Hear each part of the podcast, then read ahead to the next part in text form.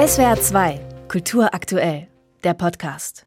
NS-Raubkunst hängt in Museen, lagert in Privatsammlungen, wird bis heute von Galerien und Auktionshäusern verkauft. Wie viel da noch aufgearbeitet werden muss, hat der Fall der Kunstsammlung Gurlitt vor mehr als zehn Jahren gezeigt. Auch in der Schweiz geht die Restitution nur langsam voran. Das Land war in der NS-Zeit eine Drehscheibe für den Kunsthandel. Viele Menschen sind vor den Nationalsozialisten in die Schweiz geflohen, so auch die Gräfin Charlotte von Westdelen. Sie ist als Jüdin aus Berlin in die Schweiz. Um dort ihr Leben finanzieren zu können, hat sie ein Gemälde von Henri Rousseau an das Kunstmuseum Basel verkauft, zu einem schandbar billigen Preis, wie es Georg Schmidt, der damalige Direktor, nannte. Das Bild heißt La Muse inspirant les poètes und es befindet sich bis heute im Kunstmuseum Basel. Nachfahren der Gräfin hätten das Bild gern zurück. Das Museum lehnt aber eine Restitution ab. Sie möchten eine finanzielle Entschädigung zahlen. Für sie ist dieses Gemälde kein Fall von NS-Raubkunst, sondern Fluchtgut. Was das bedeutet, darüber spreche ich mit Stefan Koldehoff. Er ist Chefreporter Kultur beim Deutschlandfunk und ein Experte in Sachen Raubkunst. Guten Abend, Herr Koldehoff. Guten Abend. Herr Koldehoff, der Begriff NS-Raubkunst ist in den letzten Jahren schon oft gefallen, zum Beispiel bei dem Fall der Kunstsammlung Gurle, die ich auch eben erwähnt habe. Das Kunstmuseum Basel spricht in diesem Fall aber von Fluchtgut. Was genau heißt das? Das heißt zunächst mal, dass so ein Bild nicht unmittelbar in Deutschland enteignet, gestohlen, erpresst worden ist. Also das mit dem Raub ist ja sowieso schon eine haarige Sache. Wenn man Juristen fragt, dann sagt er, bei Raub muss Gewalt im Spiel gewesen sein. Aber es gab ja auch durchaus perfide andere Techniken, mit denen die Nationalsozialisten Kunstwerken habhaft werden.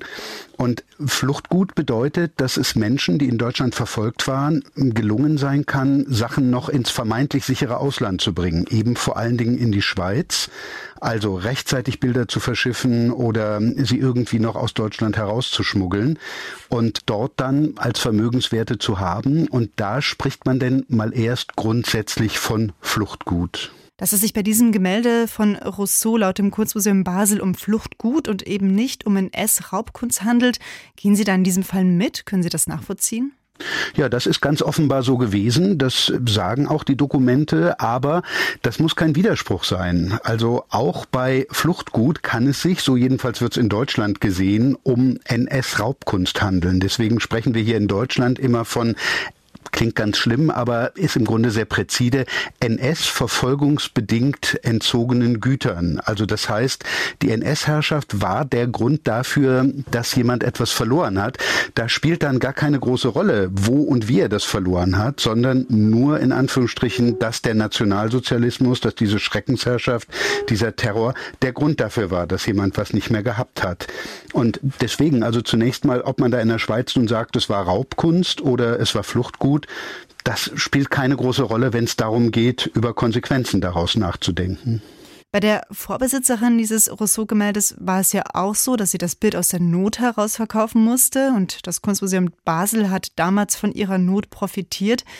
Wird denn nicht in S-Logik fortgeführt, wenn man jetzt argumentiert, das Gemälde wurde damals ordentlich verkauft, obwohl man weiß, dass ja hinter diesem Verkauf, dass dieser Verkauf unter Todesbedrohung stattgefunden hat?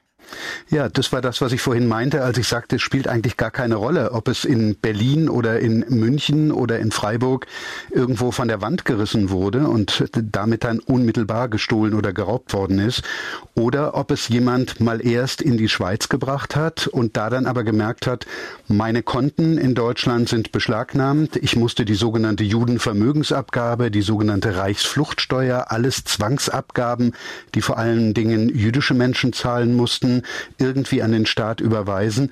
Ich habe kein Geld mehr. Ich bin zwar nicht an Leib und Leben bedroht in der Schweiz, aber ich muss irgendwo von leben und möglicherweise nicht nur ich, sondern auch meine Familie oder meine Eltern oder Großeltern oder sowas.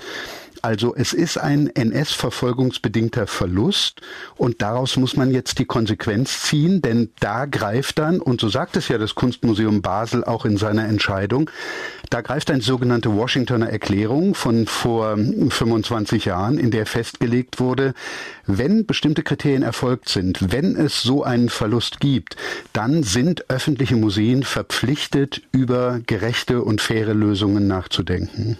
Wie sehen Sie das denn, wenn man diese Differenz aufmacht zwischen Raubkunst und Fluchtgut? Sie haben gesagt, in Deutschland würde man bei diesem Fall von Raubgut sprechen.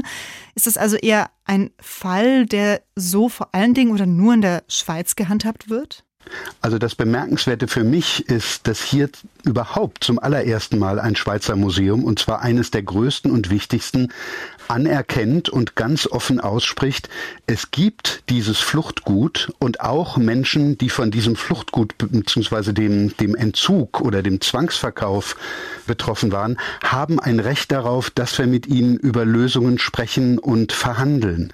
Wie das dann aussieht, also in diesem Falle sagt zwar das Kunstmuseum Basel, wir werden es nicht restituieren, aber es sagt auch, wir werden über eine Lösung, über eine mögliche Entschädigung sprechen. Das ist ein erster Schritt.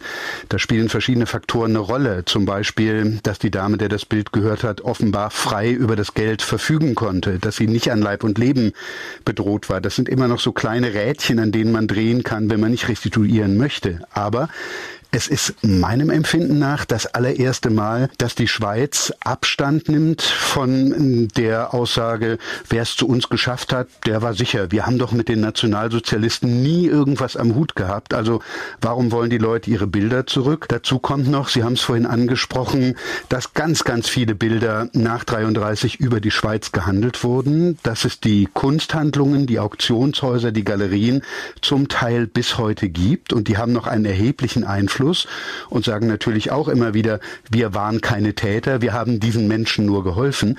Dass das jetzt alles zumindest mal auf den Prüfstand gestellt wird, das ist wirklich für diese ganze Thematik ein erheblicher Fortschritt egal welche Lösung am Ende dabei herauskommen wird. Das heißt, es wird also wirklich ein Präzedenzfall für die Schweiz und für die Schweizer Museen geschaffen? Ja, das würde ich schon sagen und ich bin sehr gespannt, wie jetzt die Reaktionen der anderen Schweizer Museen sind. Also ausschließlich beliebt werden sich die Verantwortlichen in Basel damit in ihrem Land nicht gemacht haben. Stefan Koldehorf, Journalist und Experte für NS-Raubkunst. Wir haben über den Fall eines Gemäldes von Henri Rousseau am Kunstmuseum Basel gesprochen.